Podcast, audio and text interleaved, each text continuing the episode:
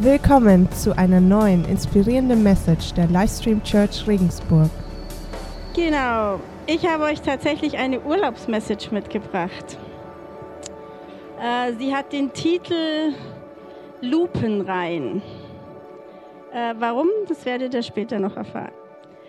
Ähm, Johannes und ich, wir waren in Frankreich im Urlaub vor, vorletzte Woche und ich hatte drei Erlebnisse, die mich total beschäftigt haben und die habe ich euch mitgebracht. Das erste Erlebnis oder der, die erste Impression, das war in Avignon. In Avignon, da steht so ein ganz großer Papstpalast. Weil es gab in der Vergangenheit eine Zeit, wo es zwei Päpste gab für ein paar Jahrzehnte. Da gab es einen Papst in Frankreich und einen Papst in Rom. Und da haben die natürlich einen riesen Palast hingebaut. Und wir hatten eine Ferienwohnung im vierten Stock und wir hatten so eine kleine Dachterrasse über die Dächer von Avignon. Und wir haben diesen Papstpalast gesehen und obendran immer so eine ganz glitzernde goldene Statue. Und haben uns natürlich gefragt, was das ist, weil aus der Ferne konnten wir es nicht erkennen. Und als wir dann zu diesem Papstpalast mal hingegangen sind, haben wir Folgendes gesehen. Ich habe euch ein Bild mitgebracht. Genau, hier oben, das ist die glitzernde goldene Statue. Das ist Maria, die Avignon segnet. Und hier unten, sehr unscheinbar und klein und eher traurig, war die Kreuzigungsszene. Und das hat mich irgendwie so geflasht, dass die Maria golden und groß über Avignon den Segen ausspricht und Jesus hier unten eigentlich tot am Kreuz hängt und irgendwie wirkungslos erscheint. Ein zweites Erlebnis. Wir sind dann in die Camargue weitergefahren und überall war dieses Croix de Camargue. Das ist dieses Kreuz, vielleicht habt ihr das schon mal gesehen. Das ist so ein Kreuz. Und ich dachte, boah, die sind alle voll mit Jesus unterwegs. Glaube, Liebe, Hoffnung, wie cool. Das ist dieses Kreuz. Das Kreuz oben hat so Zacken, die, das steht für die Guardians in der Camargue, die Stierkämpfer. Dann unten der Anker ist klar, das ist ein Fischerdorf am, der, am Mittelmeer. Aber das Herz war für mich natürlich klar Jesus. Aber nein, das Herz steht für die drei Marias, und zwar Maria Magdalena, Maria Salome und Maria Kleophai, die wohl äh, in der Judenverfolgung aus Israel geflohen sind und in der Camargue eben Zuschlupf gefunden haben. Also diese Frauen waren sicher total erfüllt mit Liebe. Das spreche ich überhaupt nicht ab. Aber diese Liebe hat längst nicht diese Bedeutung, die die Liebe Jesu für uns hat. Und irgendwie hat mich auch das traurig gemacht. Und ich möchte jetzt überhaupt keinen katholischen Kirchenbashing machen, ganz und gar nicht, weil wir hatten letzte Woche ÜFR und die katholische ähm, es gibt hier in Regensburg mehrere katholische Gruppierungen, die so aktiv und so einen lebendigen Glauben leben und in die Stadt tragen. Dafür, da können wir uns einfach nur drüber freuen und weiter dafür beten. Aber was mir so wehgetan hat, ist, dass Jesus da wirklich nicht gut wegkommt. Gut, dann hatten wir noch ein anderes Erlebnis, das fand ich ein bisschen erfreulicher, das habe ich euch auch mitgebracht. Wir sind dann nach Vence gefahren und in Vence, das ist so ein kleiner Ort, ein bisschen im Landesinneren, ein bisschen von der Küste weg, da ist eine Rosenkranzkapelle, die Matisse gebaut hat. Folgende Geschichte. Der Matisse hatte eine Freundin, eine Bekannte, die war auch für ihn Model. Und diese Frau ist irgendwann zum Dominikanerorden konvertiert und ist dann nach, hat, ist dann nach Vence gezogen und äh, Matisse, der hat an der Küste in Nizza gelebt. Übrigens, Matisse war einer der wenigen Künstler mit Picasso, die schon zu ihren Lebzeiten richtig berühmt waren und richtig Kohle verdient haben mit ihrer Kunst. Also er war ein gemachter Mann. Und er hatte dann, weil der Krieg einfach an der Küste immer gefährlicher wurde, ist er ins Landesinnere eben nach Vence gezogen. Und da hat er diese alte Bekannte wieder getroffen, die mittlerweile Nonne war. Und die ist dann zu ihm gekommen und hat gesagt, ja, wir wollen da so, da war so ein alter Schuppen, wir wollen da eine Kapelle draus bauen und kannst du mir helfen? Wie könnte man das mit den Glasfenstern machen? Und Matthias, der ist gerade in einer schweren Krankheit gewesen, der hatte Darmkrebs, hatte eine OP hinter sich, war total geschwächt, aber irgendwie auch ergriffen von diesem Glauben dieser Nonne und hat gesagt, weißt du was, ich baue die Kapelle. Und dann hat der Matisse von der Architektur bis zur Gestaltung wirklich alles gemacht. Er hat sogar die Priestergewänder entworfen. Und in dieser Kapelle waren wir. Und das hat uns schwer beeindruckt. Das war eine richtig tolle Kapelle, lichtdurchflutet mit total viel Symbolik. Der hat sogar das Kreuz auf dem Altar entworfen. Also richtig, richtig ansprechend. Aber auf der Rückseite dieser Kapelle, also hinter den Stühlen, das wäre jetzt so wie hier hinten an den Fenstern, war die Kreuzigungsszene. Ich zeige es euch mal auf weiße Kacheln gemalt. Die sah so aus. eher irgendwie sperrig und eher irgendwie abstoßend. Und dann in diesem Museum waren dann eben der Werdegang, wie er dazu gekommen ist. Und das fand ich so spannend. Er hat ganz viele richtig gute Bilder gemalt von dieser Kreuzigungsszene. Er hat sich richtig mit der Bibel beschäftigt. Und er wollte unbedingt, dass diese Kreuzigungsszene wirklich nicht schön ist. Er wollte, dass wir erkennen, dass das richtig grausam war. Und deswegen wollte er, dass die Leute sich darüber ärgern. Und das, was er dann ausgesagt hat, das fand ich sehr spannend. Er hat nämlich gesagt, der Kreuzweg ist keine Prozession. Es ist das erhabenste Drama der Menschheit. Vor diesem Drama kann der Künstler nicht nur Zuschauer bleiben, er muss Stellung beziehen. Also ich habe leider nirgends was gefunden, ob er wirklich Christ geworden ist. Aber ich finde, er ist Jesus schon sehr nahe gekommen, oder? Durch eine Person, die einfach begeistert ihren Glauben gelebt hat. Meine Frage an euch, wie geht's euch, wenn ihr das hört? Also seid ihr genauso traurig wie ich, wenn Jesus total unter Wert verkauft wird? Ich freue mich immer riesig, wenn ihr irgendwie ja, nein, blöd, super doof, irgendwas sagt. Tut doch irgendwie weh, oder?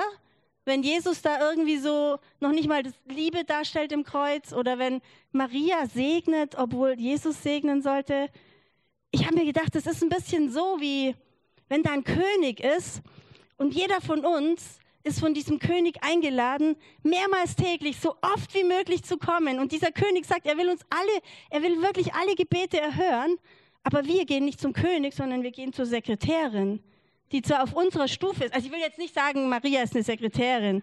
Versteht mich nicht falsch. Aber Maria ist ein Mensch auf unserer Stufe. Maria kann keine Entscheidung treffen. Aber Jesus kann und er will, dass wir direkt zu ihm kommen. Und das hat mich irgendwie schon irgendwie ein bisschen ergriffen.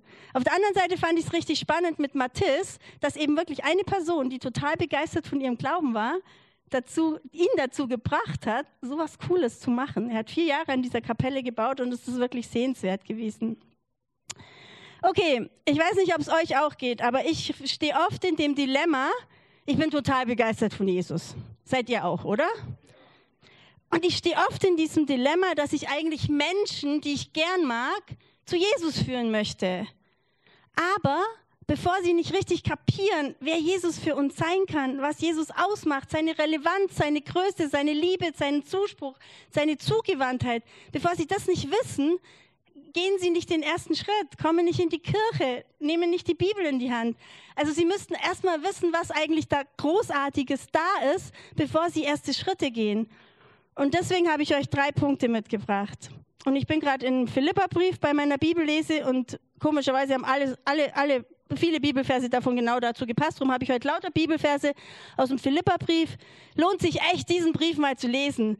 Paulus schreibt ihn aus dem Gefängnis. Und in diesem Brief geht es um die Freude in Jesus.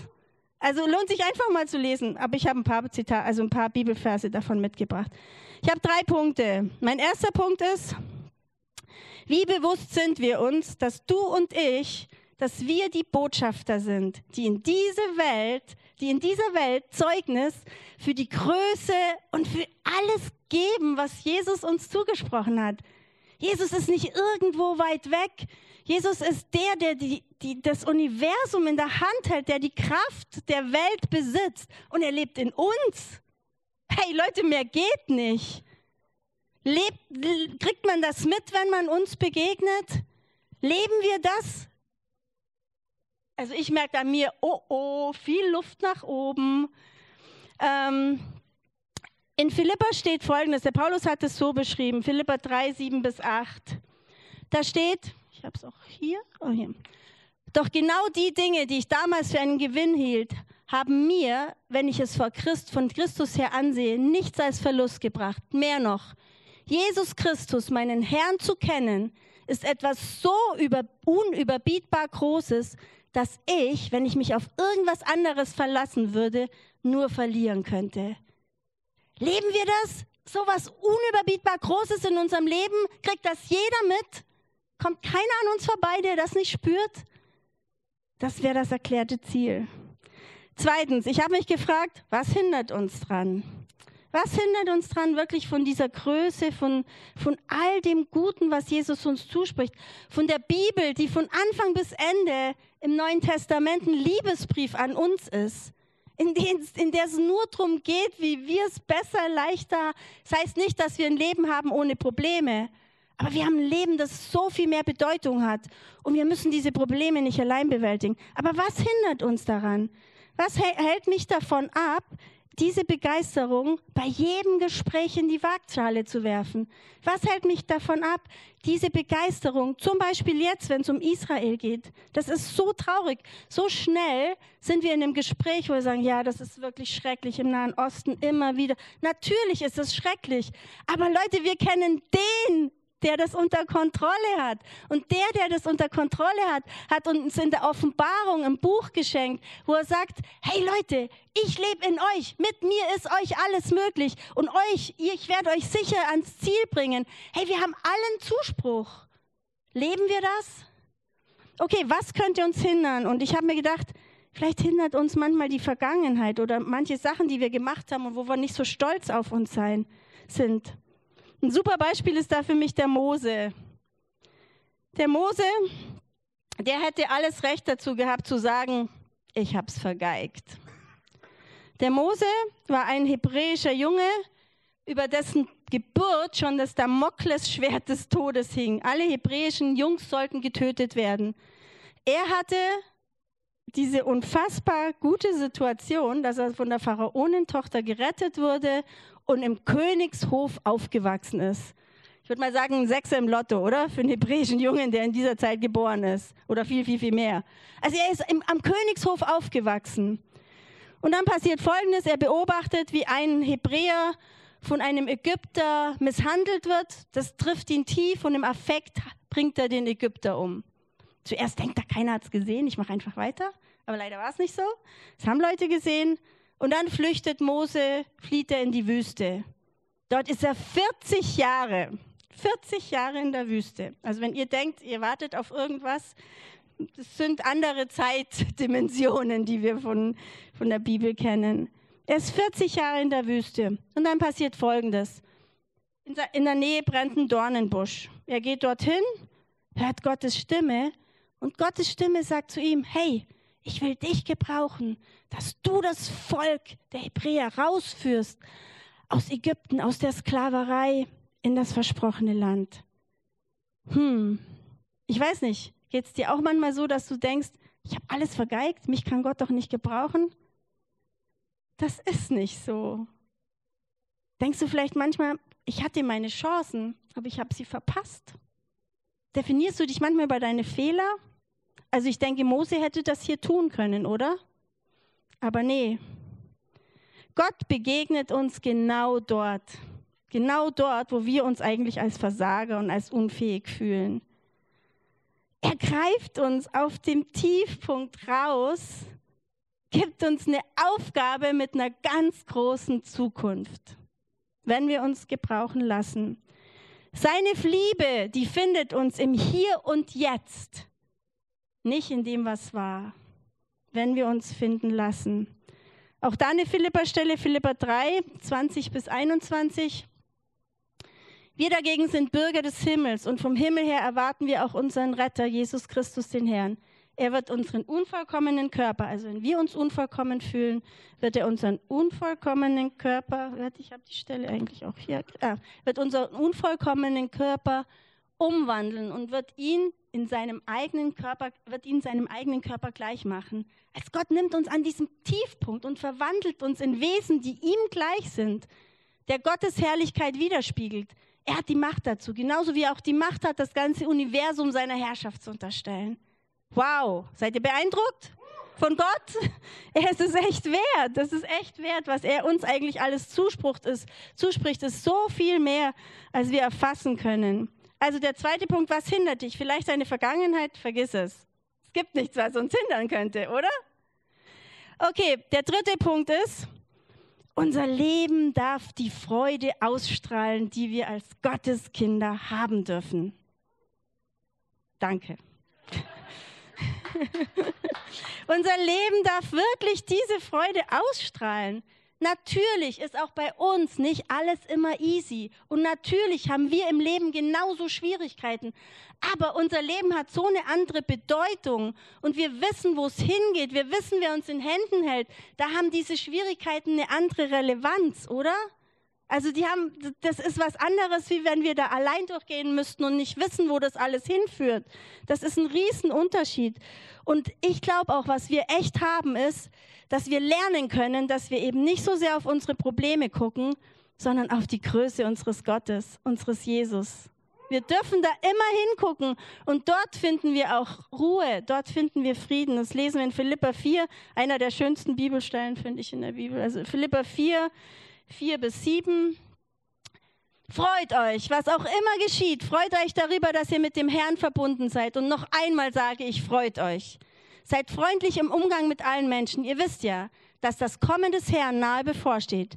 Macht euch, also das sagen die Leute übrigens schon seit 2000 Jahren, also macht euch um nichts Sorgen, wendet euch vielmehr in jeder Lage mit Bitten und Flehen und voll Dankbarkeit an Gott und bringt eure Anliegen vor ihm. Dann wird der Friede Gottes, der weit über alles Verstehen hinausreicht, über euren Gedanken wachsen und euch in eurem Innersten bewahren, euch, die ihr mit Jesus Christus verbunden seid. Wer hat das schon erlebt? Wer war schon mal so richtig down, hat gebetet und war dann total erfüllt von Anni? Wer noch? Da gibt es mehr. Ja, guck mal. Hey Leute, das, was wir da erlebt haben, können wir weitererzählen. Das ist genau das, was die Leute von der Größe Gottes hören müssen, oder?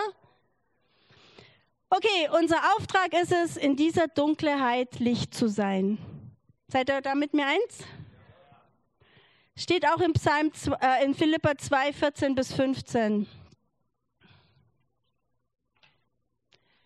Verbannt alle Unzufriedenheit und alle Streitsucht aus eurer Mitte, denn ihr sollt ein tadelloses Leben führen, das in keiner Weise vom Bösen beeinflusst ist. Wenn ihr als Gottes, Kinder Gottes, mitten in dieser verdorbenen und heillosen Welt vorbildlich lebt, werdet ihr unter euren Mitmenschen wie Sterne am Nachthimmel leuchten. Wenn ihr jetzt denkt, vorbildlich leben, ich krieg's einfach nicht hin, du bist ganz genauso wie wir alle anderen auch. Wir kriegen es alle nicht hin.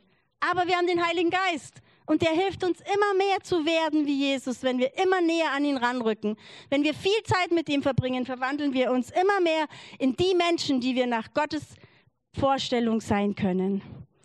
Also, wenn Leute zu uns, zu euch kommen, die hoffnungslos sind, passiert das ab und zu?